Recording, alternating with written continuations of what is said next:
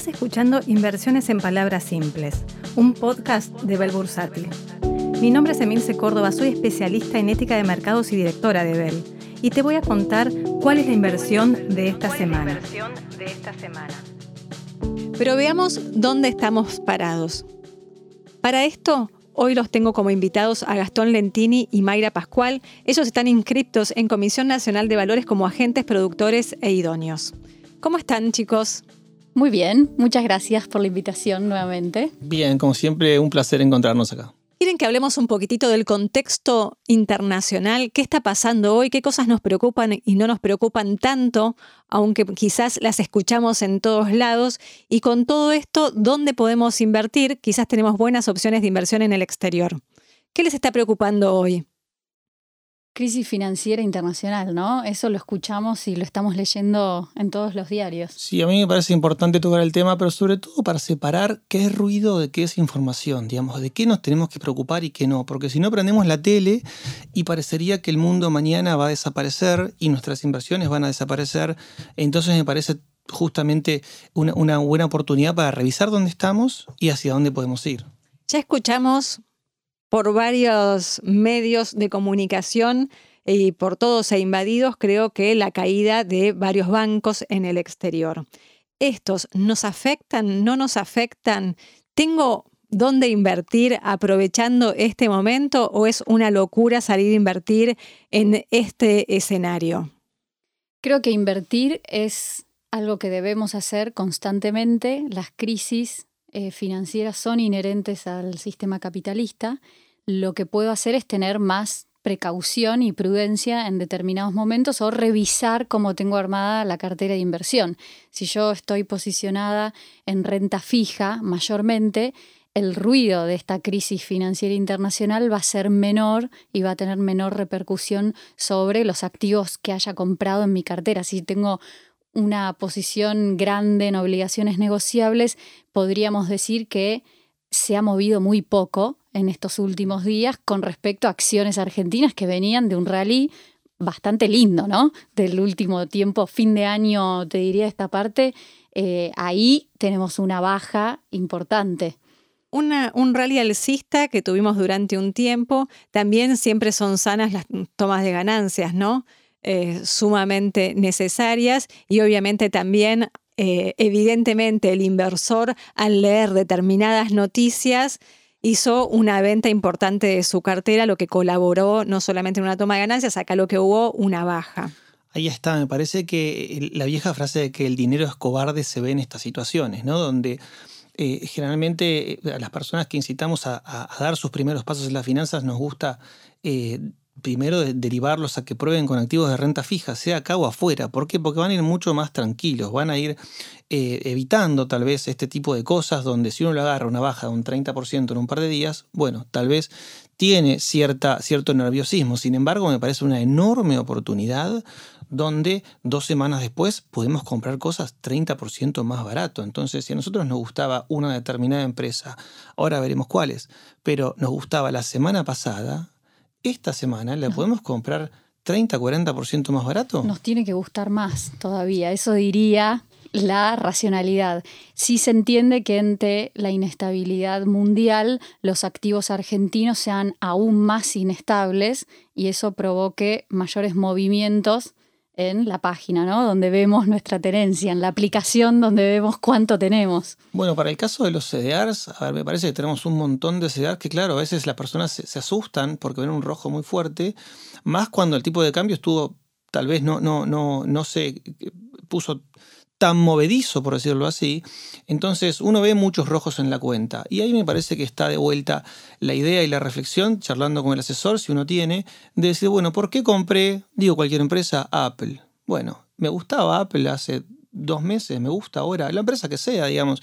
Cuando uno ve los rojos me parece que tiene que recordar que está comprando un negocio entonces una cosa es el inversor especulador que quiere comprar haciendo un trading muy muy cortoplacista y arriesgado y otra cosa es el inversor que está pensando en el 2024 en colocar un dinero que no va a estar utilizando. Entonces ahí me parece, vuelvo a ponerme positivo porque digo, me parece que tenemos un montón de posibilidades de compra hoy que no las teníamos antes de que se den estas crisis. ¿Y qué comprarías? May, ¿qué comprarías? Y a mí me gusta mucho el sector tecnológico. Me cuesta creer que después de un año de largas correcciones, y te diría empresas más chicas e innovadoras que vienen de un último trimestre del 2021 en baja y pasaron un 2022 fulero, ahora tenemos esta nueva crisis de distinto calibre, pero que les pega de todas formas, diría, sigo queriendo comprar ese tipo de acciones, sigo queriendo ser socia de esos negocios tecnológicas,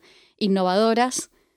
Eh, me gusta Nvidia, que si bien no es chica ni nueva, me parece que es un lindo negocio que tiene mucho por delante. Así que Nvidia es una de mis preferidas. Sabes que levanto el guante y pienso en inteligencia artificial, justamente, ¿no? Que ahora está tan de moda. Eh, empezamos a ver todo el potencial que hay detrás de, ese mundo, no digo de ese negocio, de ese mundo. Y coincido, Nvidia me parece que puede, puede funcionar muy bien. Vengo a otro, otro grande de, de las tech y pienso en Microsoft. Entonces me parece que Tiene hay un negocio de nube muy importante. Totalmente. Que es parte de, esto que hablamos, ¿no? Sí, viene ganando terreno. La histórica en la nube fue Amazon, pero viene ganando terreno muy fuerte eh, justamente Microsoft y me parece que, en este mundo que se viene de inteligencia artificial puede funcionar muy muy bien, más allá justamente de esta coyuntura que nos pone tan nerviosos relacionado a que baje un banco, que otro banco quiebre, los problemas que vemos en, las pantallas de la televisión, pero ahí me parece que tenemos mucho valor para, para capturar tal vez en, ya se habló de un, chat eh, a nivel 3, está saliendo la versión 4 que desarrolla páginas web, que hace películas, entonces me parece que ahí tenemos muchísimo, muchísimo por, por, aprender, porque estamos entrando en un mundo que no conocemos y las empresas que, los van a, que nos van a llevar de la mano a conocer ese mundo son estas.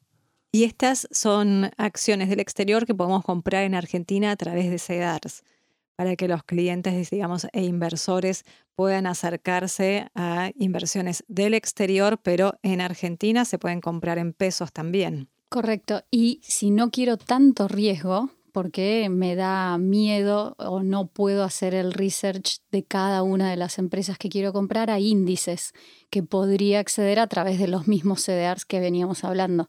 Puedo comprar el Nasdaq, puedo comprar S&P 500 y no estoy comprando una particular acción, sino un conjuntito que no voy a perder tanto cuando baje, tampoco voy a ganarle a la suba cuando suba el mercado, pero voy a tener un seguimiento de ese mercado, ¿no? Voy a seguir al índice. Y en el contexto actual internacional, eh, con el petróleo quizás este, continuando a la baja, ¿sería momento para comprar algún activo que esté ligado al petróleo? ¿Les parece que todavía no?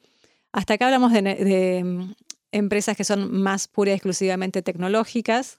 A mí el año pasado, realmente al principio, cuando empezó la guerra, recordemos, ¿no? El, petróleo tuvo un auge muy fuerte.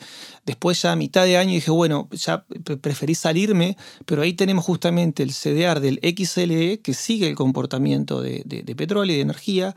Y ese, ese CDR particularmente viene castellano. Yo creo que puede caer un poquito más, eh, pero empieza a ser un momento de compra interesante, me parece, así de vuelta.